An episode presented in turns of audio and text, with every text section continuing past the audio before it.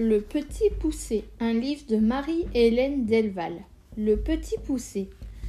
Il était une fois un bûcheron et une bûcheronne qui avaient sept garçons. Quand le plus jeune vient au monde, il n'était pas plus gros que le pouce. C'est pourquoi on l'appela le Petit Poussé. Mais s'il était petit, il était très malin. Une année, il y eut une grande misère dans le pays. Les pauvres gens n'avaient plus rien à manger. Un soir que les garçons étaient couchés, le bûcheron, le cœur serré de douleur, dit à sa femme Je ne veux pas voir mes enfants mourir de faim. Demain, nous irons les perdre dans la forêt. Or, le petit poussé s'était caché sous l'escabeau. Il avait tout entendu. De bon matin, il courut au bord du ruisseau et il emplit ses poches de petits cailloux blancs. Un peu plus tard, les bûcherons emmenèrent leur grand garçon dans la forêt. Pendant qu'ils ramassaient du bois pour faire des fagots, le père et la mère s'enfuirent tout à coup par un petit sentier. Quand les enfants se virent seuls, ils se mirent à crier et à pleurer. Le petit poussé, lui, ne pleurait pas, car il avait laissé tomber ses petits cailloux blancs tout le long du chemin. Il leur dit Suivez-moi, je vous ramène à la maison. Arrivés devant la porte, ils se mirent à crier Nous voilà, nous voilà La bûcheronne courut leur ouvrir et elle les embrassa avec beaucoup de joie.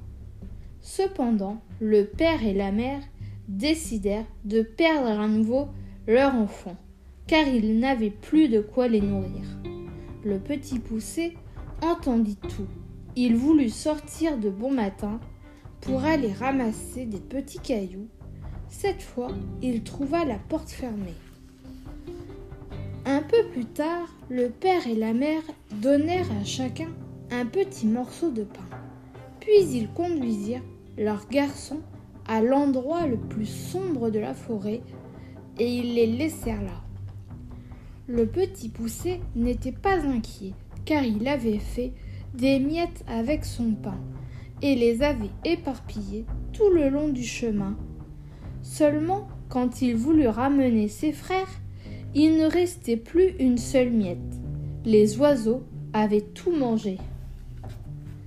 La nuit vint, un grand vent se mit à souffler. Les pauvres enfants croyaient entendre autour d'eux le hurlement des loups qui approchaient pour les manger. Le petit poussé grimpa en haut d'un arbre et il vit au loin une petite lumière. Les enfants marchèrent longtemps de ce côté et ils arrivèrent enfin devant une maison. Une femme leur ouvrit, et en les voyant si gentilles, elle se mit à pleurer. Hélas, mes pauvres petits, c'est ici la maison d'un ogre qui mange les enfants. Hélas, madame, lui répondit le petit poussé, si vous ne nous gardez pas chez vous, ce sont les loups de la forêt qui nous mangeront. La femme de l'ogre les laissa entrer. Elle les mena se chauffer près d'un bon feu. Un mouton tout entier cuisait à la broche pour le souper de l'ogre. Soudain, on entendit de grands coups à la porte. C'était l'ogre qui revenait. Aussitôt, sa femme fit cacher les enfants sous le lit. L'ogre entra, il renifla et il déclara Ça sent la chair fraîche. Il tira les enfants de dessous le lit, l'un après l'autre. Déjà, il aiguisait son grand couteau. Alors, sa femme lui dit Vous avez bien assez de ce mouton pour le dîner. Attendez donc demain. Tu as raison, dit l'ogre. Donne-leur à souper, qu'ils ne maigrissent pas, et va les coucher. L'ogre avait sept filles très jolies, mais elle avait déjà une fort grande bouche avec de longues dents fort pointues. Elles dormaient toutes les sept dans un grand lit, ayant chacune une couronne d'or sur la tête.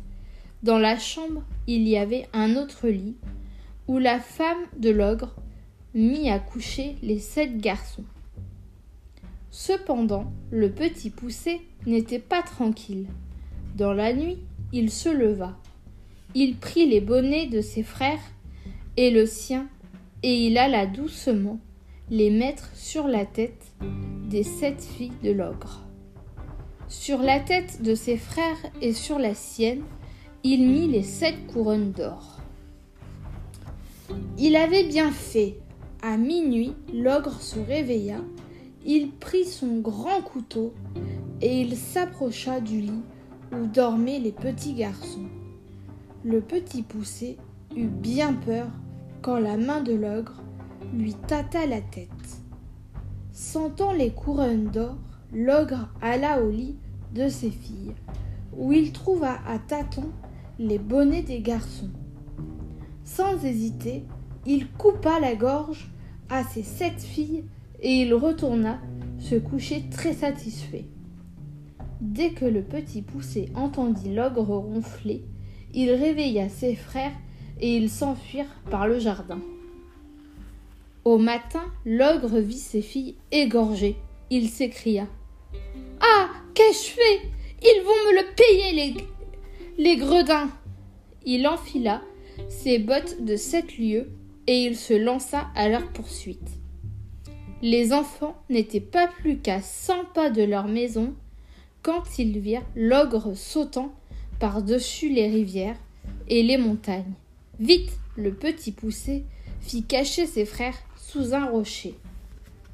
L'ogre s'assit justement sur ce rocher pour se reposer. Il était si fatigué qu'il s'endormit et se mit à ronfler. Le petit poussé dit à ses frères de courir à la maison. Puis il enleva doucement les bottes de l'ogre. Ces bottes étaient fort grandes, mais elles étaient magiques.